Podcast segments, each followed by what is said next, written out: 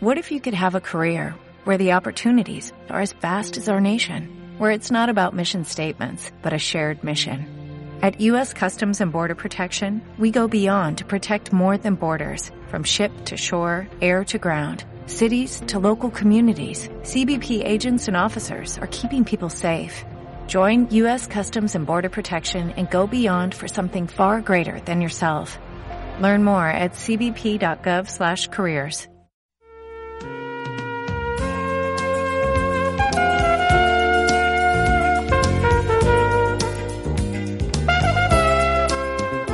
Bienvenidos al programa Vida Independiente, donde hablaremos del mundo de la discapacidad. Programas, servicios, tecnología adaptada, historias, leyes y todo lo relacionado a la discapacidad, con invitados especiales y más. Quédese con nosotros.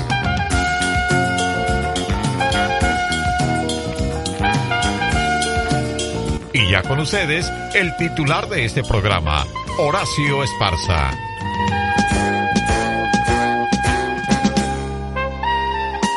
Gracias a la vida y gracias a Dios por esta espléndida, por esta exquisita oportunidad que nos brinda de poder respirar y si estamos respirando, la estamos haciendo.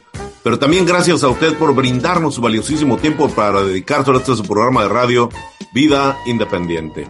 Aquí donde les decimos que somos seres llenos de capacidades, que las únicas limitaciones que existen son aquellas que nosotros nos ponemos y aquellas que la sociedad no nos ayuda a derribar. Saludo ya desde este preciso momento a mi compañero y amigo de esta nave de inclusión, a Raúl Castro, a quien saludo con el gusto de siempre. Raúl, bienvenido una semana más y otro programa que presentamos a nuestra audiencia que nos acompaña semana tras semana.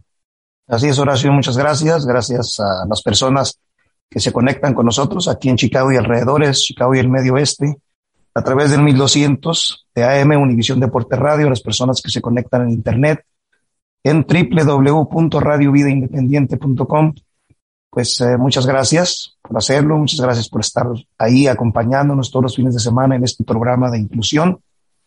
Pues agradecidos con Dios y con la vida, Horacio, por, por llegar a un nuevo fin de semana, ya casi el último fin de semana de agosto. Así es que pues estamos muy contentos. Sí, Raúl, el penúltimo fin de semana de este mes de agosto. Además, para mí un fin de semana muy importante porque eh, justo un 20 de agosto, hace 33 años, 34 años, Raúl, que decidí dejar mi vida de, de, de hambre y de malpasadas. decidí casarme y bueno, pues ahí está donde mi esposa y yo tomamos este paso tan importante hace 34 años. Es que este 20 de agosto muy importante, un fin de semana, pues que significa eh, una fecha eh, que queda bien marcada en la historia de, de la vida de este servidor. Así que, pues sí, ahí estamos, el penúltimo fin de semana de este mes de agosto, Raúl. El 20 de agosto, eh, aniversario, eh, pues desde, desde ahorita muchas felicidades por ese aniversario. No es fácil, no es fácil, este, que un matrimonio llegue así a los 25, no sé cuántos tiene usted de casado, pero luego los 25, 34, Raúl. 34. Y luego los 30, y luego los 34, y luego las bodas de oro. Se necesita mucho entendimiento, mucha comunicación, mucha paciencia, mucho de todo para, para lograr esto, pero es bonito, Horacio, es bonito eh, estar con la mujer que uno escogió por, por todos los años que, que Dios lo disponga, ¿no? Pues sí, ¿no? El compromiso que uno se, hecho a cuestas y sobre todo pues cuando, como usted dice, cuando uno sabe manejar bien la, la relación humana, sabe comunicarse y respetar el, los límites de cada quien y sobre todo tener ese respeto, yo creo que ahí es donde está la clave para que haya, para que perdure un, un matrimonio. Es como, pues debe ser eso, ¿no? Como una amistad, saber reconciliar y, y saber manejar las diferencias también, ¿no? Así que, pues este mes de agosto. ¿Usted cuántos años tiene de casado, Raúl? También mm, por estos tiempos, ¿no? Cuando cumple años. Bueno, no, eh, nosotros el aniversario es el 20 de, de, febrero y nosotros ya tenemos 36 años, 37, Horacio. Pero 37. ahorita usted que mencionaba eh, los puntos importantes para llegar a estas alturas de una relación, es muy importante también el perdón, Horacio porque pues uno como ser humano comete muchos errores y, no nada más los hombres, también las mujeres. Entonces, saber sobrellevar esas situaciones, saber perdonar, eh, es muy importante y, es eh, saludable para la, para la relación. Reconocer, reconocer cuando estamos mal, cuando estamos equivocados, y yo creo que eso es bien importante, porque desde el momento que uno no reconoce, desde ahí creo que están las fallas. Y también cuando uno se falta el respeto ya más de dos, tres veces, Raúl, creo que ya este es como para recapacitarlo, porque, porque también no está bien. El, el, empieza uno levantándose la voz y luego termina uno levantándose la mano y yo creo que ahí no, no, no cabe, no hay cabida. Yo creo que cuando, la clave es que si usted está en un momento en que, en que dice, no puedo controlar, dice, ¿sabes qué? Ahorita vengo, abro la puerta, me salgo un ratito, tomo aire, y bueno, pues ahí la dejamos, ¿no? Este, pero pues hay muchos secretos, hay muchas formas de saber manejar la relación. El punto está en saber controlar nuestros impulsos y no llegar al grado de la violencia ni al abuso ni físico ni verbal. Pues ahí está Raúl. Eh, ya este fin de semana que contentos porque digo, pues estamos vivos, pero aparte también la temperatura ha estado bonita, aunque ya se sienten algunos aires algunos aires frescos, algunos vientos fresquecitos que pronostican o presagian que ahí viene ya los meses en que desciende la temperatura.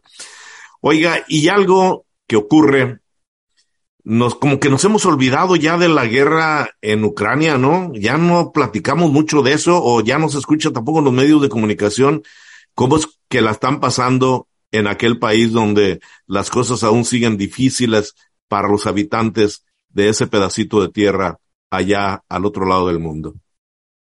Sí, la verdad es que yo no, no he escuchado ya este, noticias así, que se hablaba mucho desde que empezó la guerra, duraron algunos días, ahora como que las redes sociales y las, eh, los noticieros como que se tranquilizaron un poco y no sé, pero pues yo creo que sigue estando feo ahí pues nada más se, nada más se menciona cuando dicen el por qué la economía está eh, en estos niveles y por qué el costo de vida y los precios suben y por qué la gasolina tan cara, es cuando se menciona la guerra, pero ya no se menciona esa parte humana, cómo es cómo es que la están pasando por allá.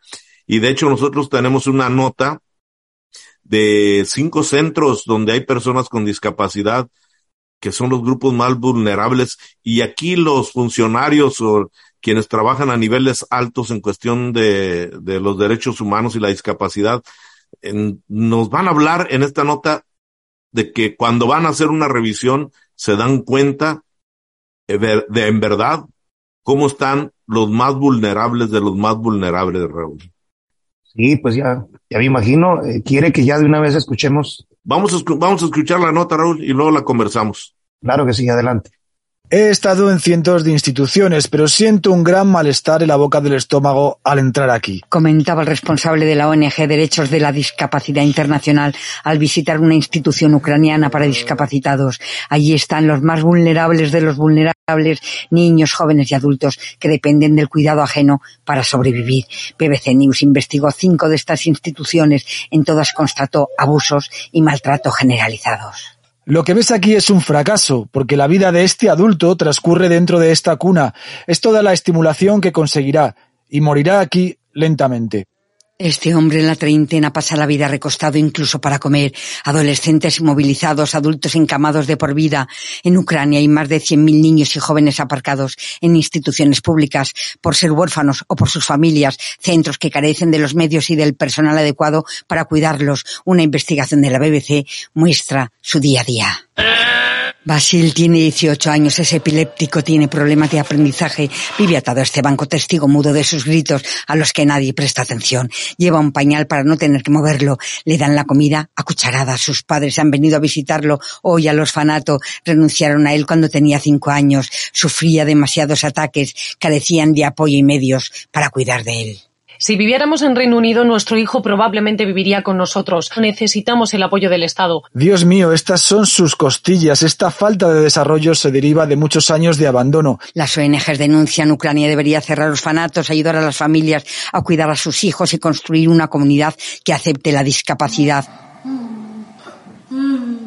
Lo cierto es que cada que escuchamos este tipo de historias y noticias que las oímos muy lejanas, pues debemos sentirnos muy afortunados, Raúl, porque nosotros estamos acá en un lado donde nuestra zona de confort, mm, pues es, es buena, que tenemos, que hay actos discriminatorios, que hay segregación, que hay exclusión, sí la hay, pero cuando digo, y por supuesto que tampoco es consuelo pero lo que ocurre, eh, lo que ocurre, le ocurre a estas personas allá, en este caso en Ucrania, es cuando usted dice, bueno, ¿dónde está la calidad humana? ¿Y dónde están los derechos humanos? ¿Dónde está el pensamiento de paz, de, de dignidad? Es, es realmente es increíble y, y, y ahí donde decimos, ¿dónde están los gobiernos que luchan por la paz en el mundo? sí, siempre estamos con esa misma idea de que los aliados, que los que siempre interceden para que haya paz en el mundo, para que la guerra no se extienda, para que la gente no sufra, pero de repente pues nos damos cuenta de que estos países se quedan como aislados en su propio mundo y las personas sufriendo esta guerra dictada por los por los que gobiernan. Y pues algo muy lamentable, Horacio. No, y las personas con discapacidad, que siempre son los grupos más vulnerables y en los que no, no siempre se piensa. Pues en fin, ojalá que las cosas mejoren y que después de estas notas y cuando sale, y después de que salgan estas, de que salen estas noticias, ojalá que los ojos volteen, los ojos del mundo volteen a ver eh, las necesidades y haya algún tipo de apoyos para rescatarlos. Pero también donde hay otra guerra, Raúl, y aunque no es una guerra externa, no es una guerra con otros países, pero que es una guerra con, con la inseguridad en México, y vaya, este, no queremos, por supuesto, que vayan a decir, ya van otra vez con el gobierno de México. Pues lo tocamos porque el tema de la discapacidad, de, la discapacidad está presente. Un joven de 24 años, en esas balaceras que, no sé si usted estuvo muy al pendiente, Raúl, pero la semana pasada una serie de bloqueos y balaceras en México iniciaron allá en, justo en mi queridísimo estado de Jalisco, en Zapopan, un bloqueo donde hubo dos personas inocentes que nada tenían que ver y fueron víctimas de, eh, del crimen organizado por estar pues en el lugar donde donde no deberían de haber estado o por donde iban más bien porque pues cuando uno le ocurre pues le ocurre y no es porque uno diga ah pues yo yo ya sabía y pasé por aquí bueno pues esas víctimas y otras víctimas y, lo también los otros bloqueos en California en Tijuana en Baja California en Tijuana y, y la balacera en Ciudad Juárez, en esta pizzería donde matan, asesinan a cuatro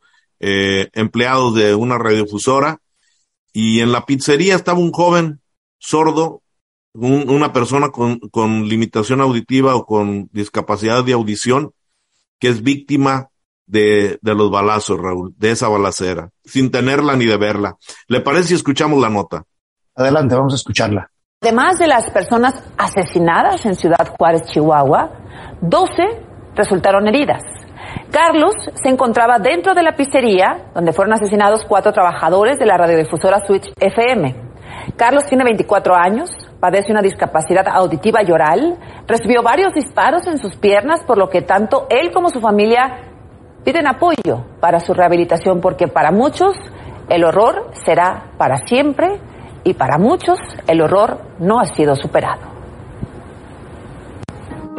Eran las 7.50 de la noche del 11 de agosto, cuando un grupo de delincuentes atacó la pizzería Little Caesars, ubicada en la plaza comercial Pradera Dorada, en Ciudad Juárez, Chihuahua, justo entre Avenida Ejército Nacional y Rancho Mesteñas.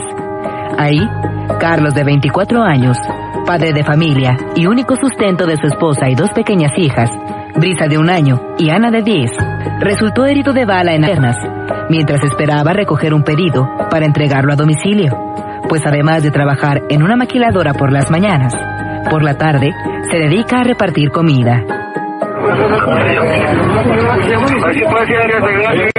A ver, espérate.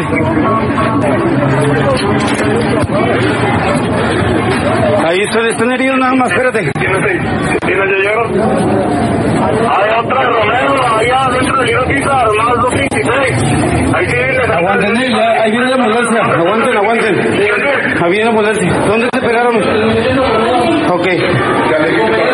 Así nada más en la pierna, ¿verdad?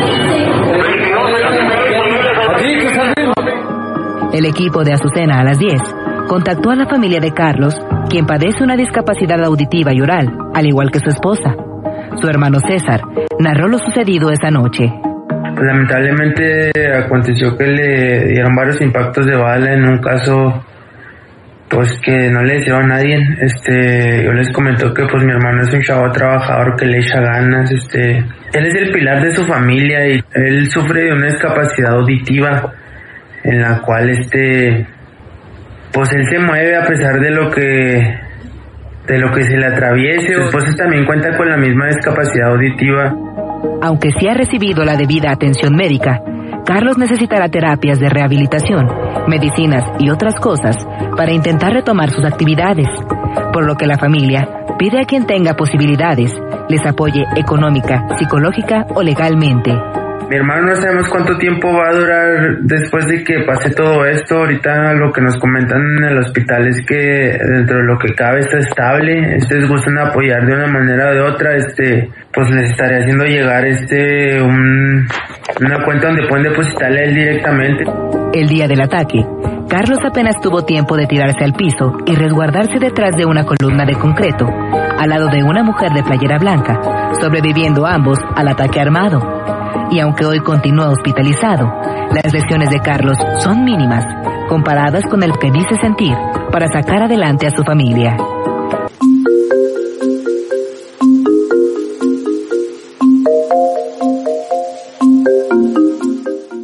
Pues qué lamentable lo que le pasó a este muchacho, Raúl. Eh, además, muy trabajador, como dicen ahí, en el día eh, trabajaba en una fábrica de maquila y en la tarde, pues repartiendo pizzas y mire, la tocó. Pero pues ahí está lo que dice el presidente de México, Raúl, que los medios de comunicación y que la, los adversarios y los empresarios están exagerando, que exageran. ¿Cómo le dice usted? A ver, dígale a los, a la esposa, a los papás, a los hermanos de este muchacho que es una exageración. A ver, dígales que, que lo que está, que esa balacera es un invento que, que es, que no es la realidad del país. ¿Cómo les explica, Raúl? No, la verdad es que es un desastre. Hace mucho tiempo que la situación está así y no solamente en un estado, es en, pues yo creo que en la mayoría de los estados es, es, raro el estado que, que es tranquilo, donde la gente pues puede salir confiada de que nada le va a pasar. Pero estas balaceras, estos secuestros, estas cosas horribles de, de, que les cortan la cabeza, que amanecen colgados, esto ya tiene muchos años y parece que ahora estamos peor. O sea, el gobierno sí, pues por supuesto que va a tratar de tapar el sol con un dedo, de decir que nada pasa, como siempre lo han hecho, y evitar su responsabilidad, ¿no? Eh, no están haciendo absolutamente nada, nada, absolutamente. Yo no veo nada que estén haciendo para controlar esta situación de la inseguridad y, y pues parece que no les importa. Parece que el presidente está viendo otra realidad, Raúl, o la realidad ya rebasó al gobierno de López Obrador. Pero ¿cómo es posible que diga que es una exageración cuando en cinco estados y en una semana hubo todos estos bloqueos, eh, asesinatos y quemazones? Bueno, pues ¿qué podemos decir? Pero también, Raúl, lo peor de todo es que él siempre tiene otros datos y dice, aunque no les guste, mi estrategia de abrazos y no balazos va a continuar porque está dando resultados. No, pues sí está dando resultados. Vea cuántos balazos hay cada semana. Y, y, y, y la verdad, pues cómo él dice que han bajado los crímenes, que ha bajado la criminal, la delincuencia, los asesinatos. ¿Cómo? Si van cerca de 130 mil muertos en el transcurso de estos cuatro años que lleva López Obrador en el gobierno. La verdad es que explíqueles usted a todas esas familias que, que son víctimas de estas balaceras, a los que quedaron lesionados, a los que quedaron con discapacidad, a los que murieron. Explíqueles a las familias si es una exageración. Pero bueno, ahí está. Él seguirá con su retórica y su verborrea de que el país va bien, que todo va muy bien, porque claro, aquellos que no les ha ocurrido nada, los tiene conformes con los programas sociales que, insistimos, son buenos, pero los programas sociales son un, un componente, un complemento a las políticas públicas de un país. Yo, si usted me dijera qué prefiere, yo prefiero seguridad a que me den mil o mil quinientos pesos cada mes, que yo vaya a estar con el riesgo de que me los quiten o que me asesinen. Pero bueno, ahí seguirá el presidente amachado con que los abrazos y no balazos está dando resultados. Pues ahí están los resultados. Eh, le cambiamos otro asunto más agradable, Raúl. En México también. Claro que Eh, sí. En Puerto Vallarta un, se está creando un instituto para personas con discapacidad. Pues al menos vamos a escuchar algo positivo, Raúl. Así ¿Le es, vamos a escuchar el audio, Horacio. Adelante, Raúl. La regidora María Guadalupe Guerrero Carvajal, presidenta de la Comisión Edilicia de Igualdad de Género y Desarrollo Integral, informó que en su reciente sesión aprobaron remitir el proyecto final del reglamento para la atención de personas con discapacidad a reglamentos y puntos constitucionales para su dictaminación y aprobación del Pleno del Ayuntamiento, siendo uno de sus objetivos crear el respectivo instituto y consejo consultivo. Se considera que aproximadamente 40.000 vallartenses sufren de alguna discapacidad. La edil destacó que este reglamento es fruto de muchos meses de trabajo en equipo, principalmente con el Sistema Municipal para el Desarrollo Integral de la Familia, DIF Puerto Vallarta, y el Consejo Municipal de la Discapacidad, Comudis.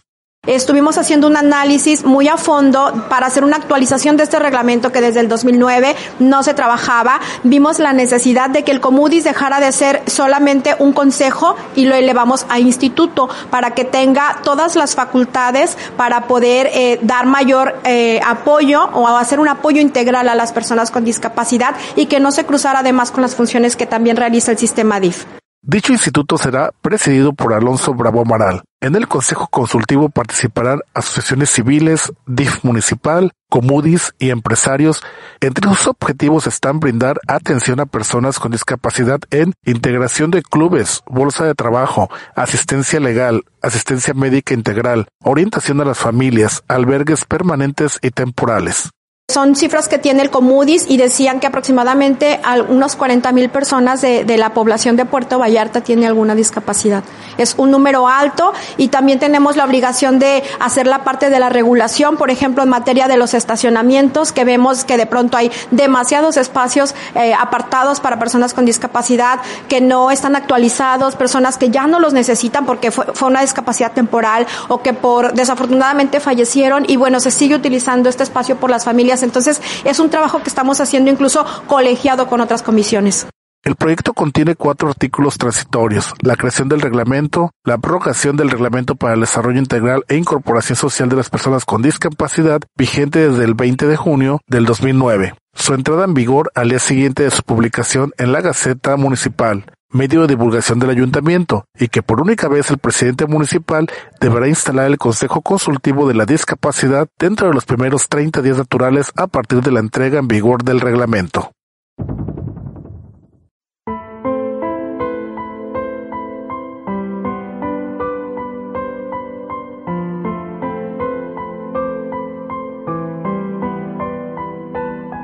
Hoy me despertó el silencio de una historia sin final. Un mundo tan revolucionado y nadie hace algo por cambiar.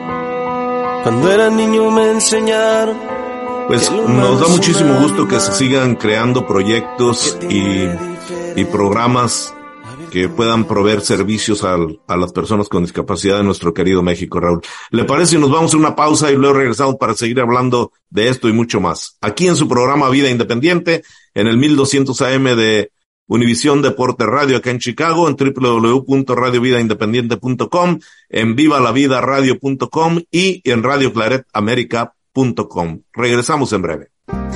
En Radio Vida Independiente te decimos que somos tan diferentes como tú. En Radio Vida Independiente te decimos que somos tan diferentes como tú. Continuamos aquí en su programa Vida Independiente, agradeciéndoles por la oportunidad que nos ofrecen cada semana de estar aquí con nosotros, siendo parte de este programa Vida Independiente ya por, ¿cuánto llevamos desde el 2005? Ya 17 años pues hace buen rato y hace buen montón de, de cabellos, Raúl. yo digo, yo lo mido en cabellos, ¿cuántos años han pasado? Este, eh, ahí vamos, perdiendo la fuerza como Sansón, pero aquí estamos en este programa bien independiente. Les agradecemos a todos ustedes por esta oportunidad y también, por supuesto, recomendándoles que nos apoyen pasando la voz para que más gente eh, escuche el programa y pues nuestro mensaje de sensibilizar y concientizar acerca de la discapacidad llegue a un grupo más grande de personas. Eh, Raúl, ya viene nuestra siguiente orientación reclutando asistentes personales el viernes, la próxima semana, viernes 26 de agosto, a las 10 de la mañana, ¿verdad, Raúl? Correcto, Horacio. Eh, agosto 26, que es un viernes, a las 10 de la mañana. Esta orientación aproximadamente durará dos horas. A nosotros nos está tocando hacer las orientaciones en español, así es que vamos a hacer una atenta y cordial invitación a las personas que quieran obtener un trabajo como asistentes personales de personas con discapacidad o si tienen alguna persona que conozcan que les interesaría eh, obtener este trabajo, pues esta orientación es necesaria y es especialmente para las personas que quieren trabajar como asistentes personales. El asistente personal puede trabajar con un familiar, con el papá, con la mamá, con el tío, con el hermano, y ahorita se está pagando 16.50 la hora. Creo que ya en diciembre van a ser 17. Entonces, pues es una buena oportunidad para aquellas personas que, que han pensado eh, y que tienen esa voluntad de, de, trabajar con personas con discapacidad, pues de hacerlo realidad. Les voy a dar el número de teléfono mío para que si alguien eh, necesita más información, pues se comunique. Estas orientaciones las estamos llevando a cabo por Zoom, por esta aplicación de audio y video. Desde la comodidad de su casa se puede conectar de su computadora, de su teléfono, de su tableta. Así es que, pues es, es muy fácil. Eh, creo que en el futuro ya vamos a iniciar otra vez a dar las orientaciones presenciales, pero por lo pronto lo estamos haciendo vía Zoom, que es una aplicación muy popular. Mi número de teléfono es 773 272 6211 773 272 6211. En esta orientación eh, se le va a, lo, lo que significa ser un asistente personal de una persona con discapacidad, el proceso, eh, qué es lo que se tiene que hacer, el papeleo y, todo eso. Entonces, pues por favor, denme una llamadita si usted o alguien que usted conoce está interesado en ser asistente personal de una persona con discapacidad. Aquí estamos a la orden. Y más que todo, Raúl, eh, en esta orientación nosotros les eh, orientamos en, como usted dijo, en qué consiste eh, ser un asistente personal, pero más bien en la afiliación, en cómo llenar todas las formas y estar en la base de datos del Estado de Illinois, del Departamento de Servicios Humanos para trabajar como asistente personal. Pero en sí, el empleador, el patrón o el que el jefe va a ser la persona con discapacidad porque la persona con discapacidad es la que sabe exactamente cuáles son las cosas en las que, o las actividades o las rutinas en las que necesita eh, ese apoyo y esa asistencia en casa. Así que, pues ahí está esa orientación. Gracias, Raúl. El próximo viernes 26 de agosto a las 10 de la mañana, completamente en español. Raúl será quien esté dando la orientación y yo estaré, pues ahí con Raúl acompañándolo. Así que ojalá pueda participar. Y esta, porque muchas veces las personas vienen y dicen, ah, pues fui a la orientación, pero pues ni me hablan para trabajar porque creen que el trabajo es inmediatamente eh, y no es así.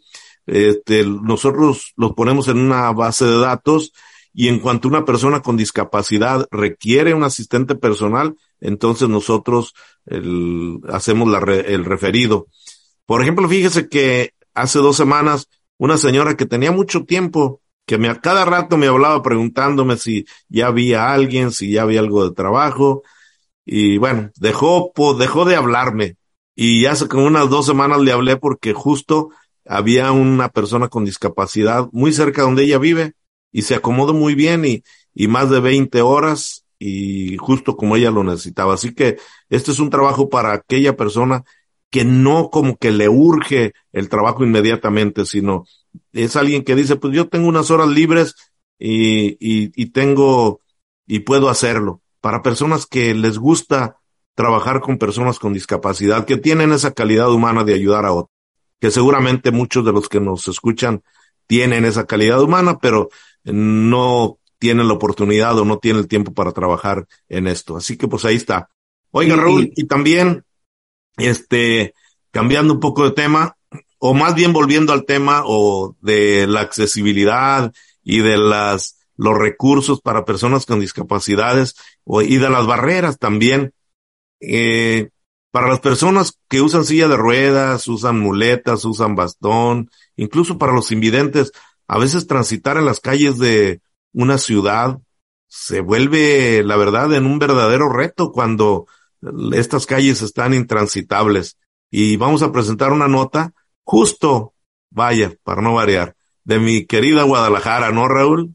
Correcto, y Guadalajara es una ciudad muy importante, es una de las ciudades principales eh, de nuestro querido México y es conocida mundialmente. Entonces, pues ahí está pasando esto, Horacio.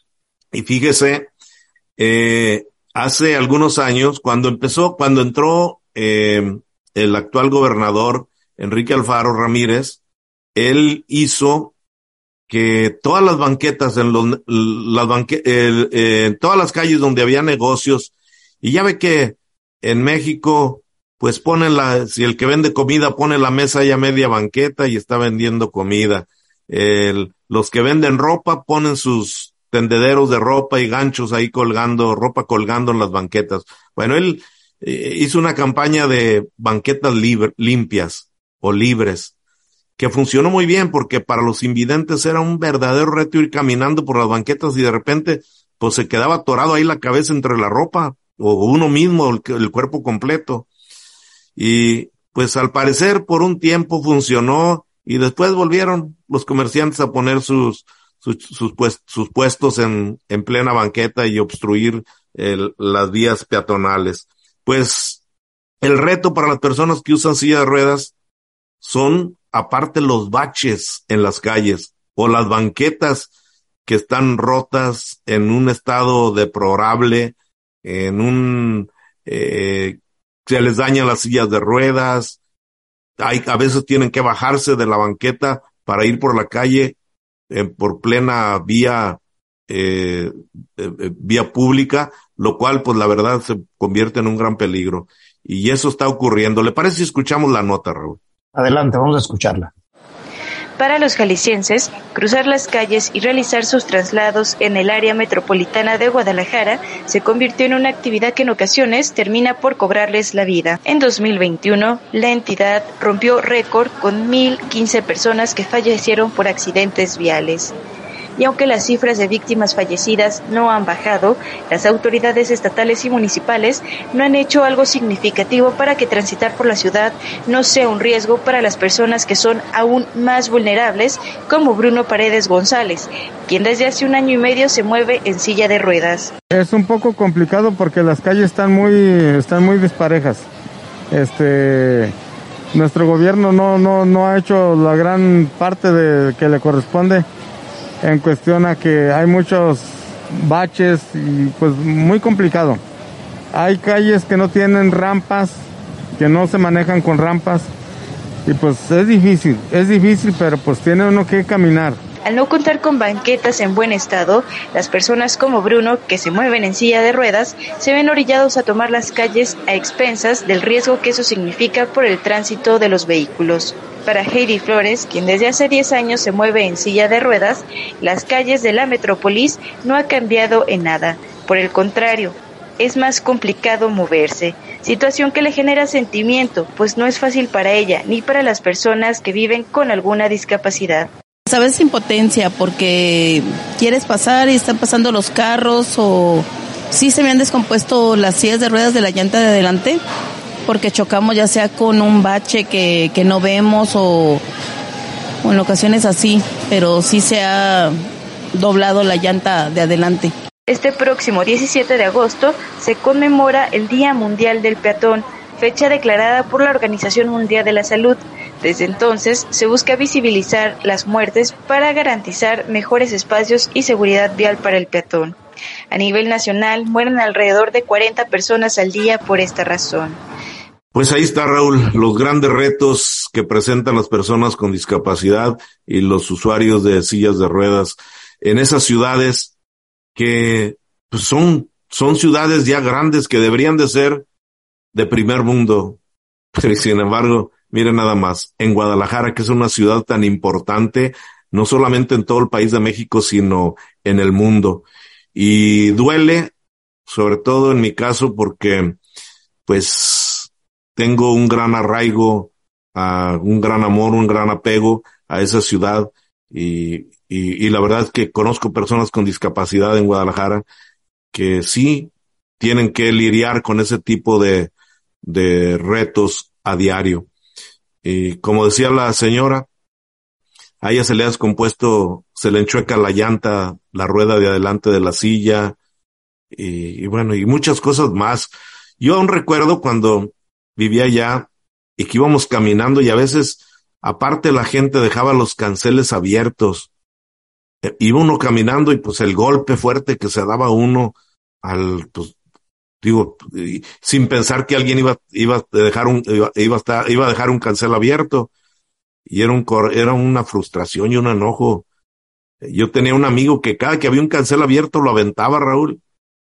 Y estaba un carro por ahí estacionado, eh, eh, medio, a media banqueta de la misma cochera, y salía el dueño enojadísimo, pero pues ni qué decirle, ni cómo, ni cómo decirte voy a cobrar el daño que le hiciste a mi carro si es algo que ellos mismos están provocando con ese tipo de, de falta de conciencia, que también a lo mejor usted dice, no, pues a uno se le hace fácil dejar un cancel abierto porque uno no piensa en los demás, uno piensa solamente en las necesidades propias, pero no en las de los demás. Y, Guadalajara, pues, una ciudad tan importante, eh, una ciudad con tanto turismo, quizá hasta pueda competir con la Ciudad de México en turismo y, no sé, deberían de ponerle más atención. No, y además, además, también en las personas con discapacidad está el flujo de turismo, Raúl. ¿Cuántas personas, por ejemplo, mi amigo, tengo amigos aquí en Chicago que me preguntan, oye, si voy a Guadalajara, son accesibles las calles, hay rampas en las esquinas, los hoteles. Digo, es que no nada más son los que pueden caminar, también hay, debería de haber, eh, debería de haber más condiciones para, para, para esos otros grupos vulnerables. Y mire, para que no digan que solamente criticamos al gobierno de, a otros gobiernos, acá en Jalisco son de MC, de Movimiento Ciudadano, y el gobernador la verdad que sí debería poner más atención en, en este tipo de, de problemas eh, de accesibilidad. Porque hay unas calles, mire, que usted dice, necesitan hacerla más ancha porque los baches ya no caben, Raúl. Pero en fin. Tenemos otra nota, Raúl. Sí, Horacio. Y esta sí es más Este, positiva, ¿no? Sí, ya vamos entrando un poquito a las notas positivas. Pues de todo tiene que haber en este programa, pero, pero sí, esta nota es de esas que nos gustan. En Colombia, Raúl, a las personas con limitación auditiva o con sordera profunda o severa, ya les dan licencia, eh, licencia para conducir. Mire que acá en los Estados Unidos, pues eso ya tiene buen rato de que las personas que, que no pueden oír, las personas con sordera, pueden, pueden tener su licencia para conducir y manejan.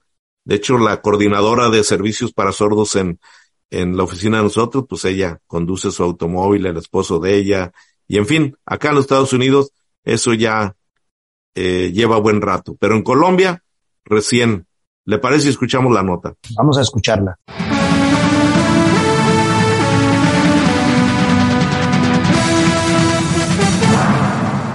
El Ministerio de Transporte aprobó la licencia de conducción para vehículo particular a las personas con sordera profunda. Según el gobierno, se trata de un paso más que da Colombia en la inclusión de quienes sufren discapacidad auditiva, pero debe complementarse con algunos elementos en el vehículo. Que deberán tener ayuda visual adicional en el vehículo, las cuales se componen de un espejo retrovisor panorámico interior, dos espejos laterales convexos y portar el símbolo de sordera visible. Un estudio adelantado por la Universidad de los Andes y el Instituto para Sordos señala que no hay asociación entre las limitaciones auditivas y la tasa de siniestros y habilidades para conducir. Es un proceso que ha llevado más de tres años en donde hemos participado por parte del Instituto Nacional para Sordos en distintas mesas con la comunidad sorda, con la comunidad académica, con distintas universidades en la construcción de la mejor resolución eh, posible. Y asimismo celebramos la oportunidad que ha generado la Agencia Nacional de Seguridad Vial y el Ministerio de Transporte para evaluar técnicamente las posibilidades de que personas sordas puedan tener licencia para vehículos públicos. La licencia de conducción tendrá una anotación cuando se entregue el documento a una persona con pérdida auditiva moderada, moderadamente severa, grave o profunda.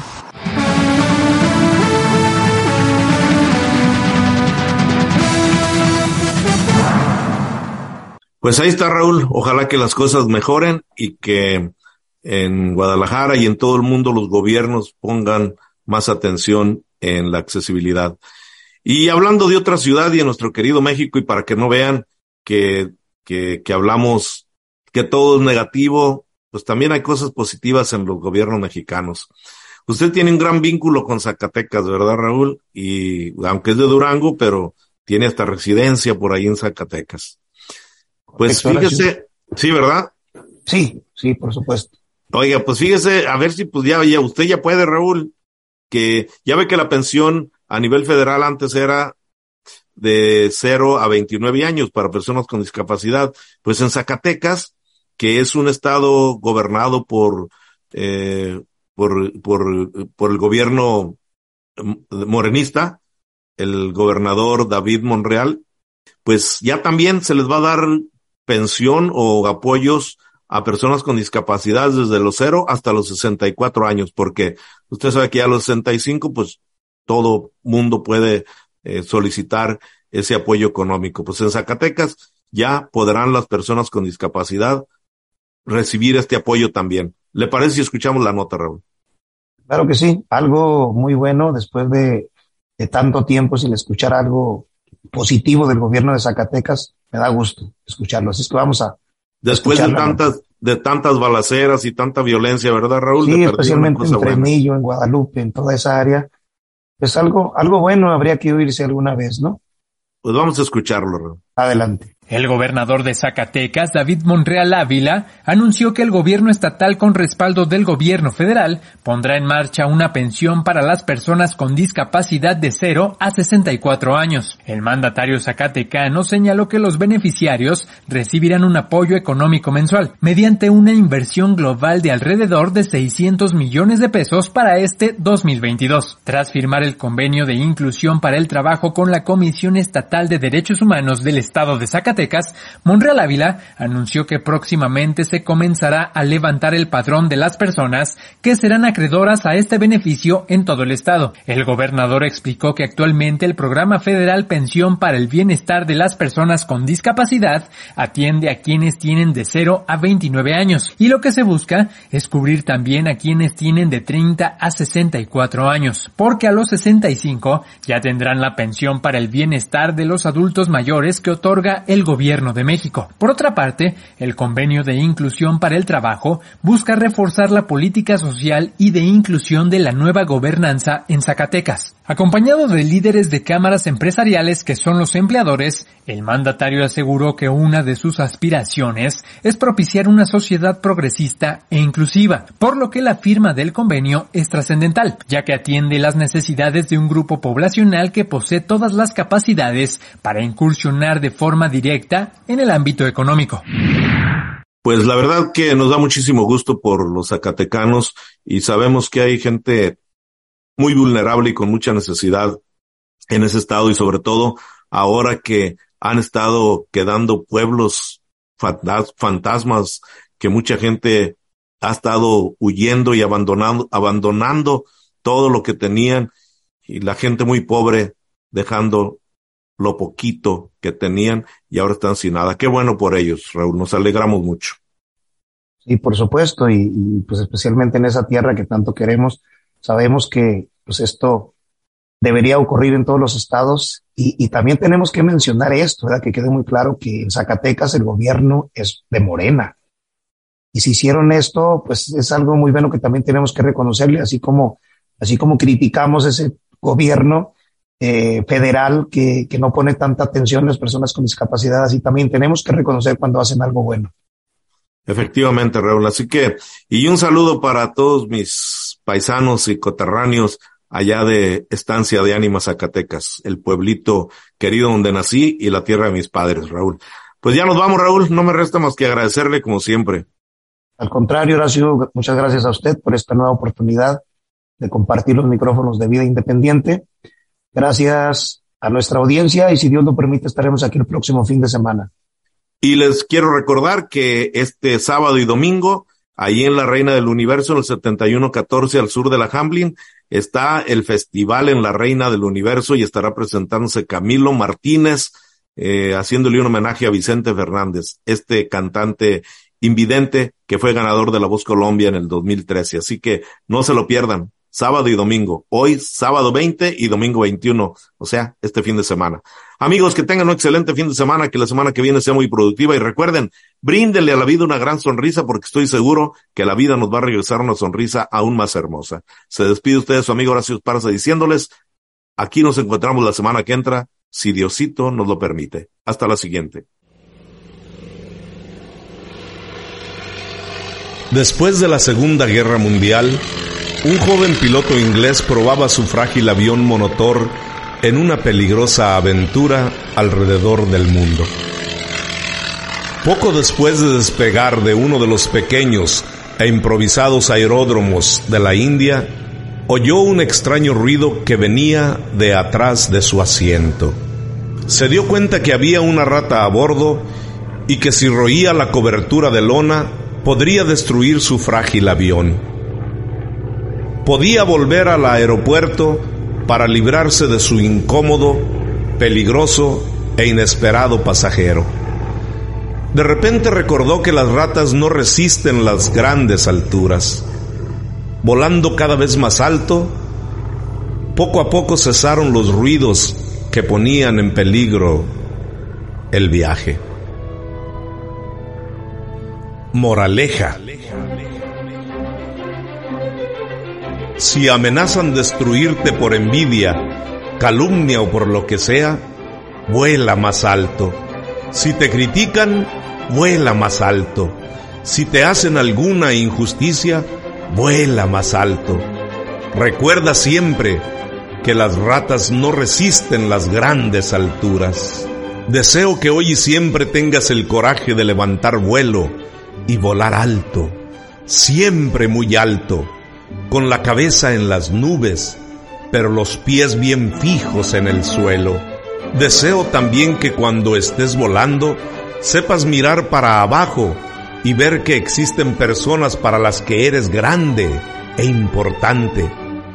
Y que en esa misma proporción también mires para arriba y veas cómo es de grandioso el cielo que te cubre y percibas el tamaño de tu pequeñez frente al universo. Ten un excelente día, aún más, una excelente vida.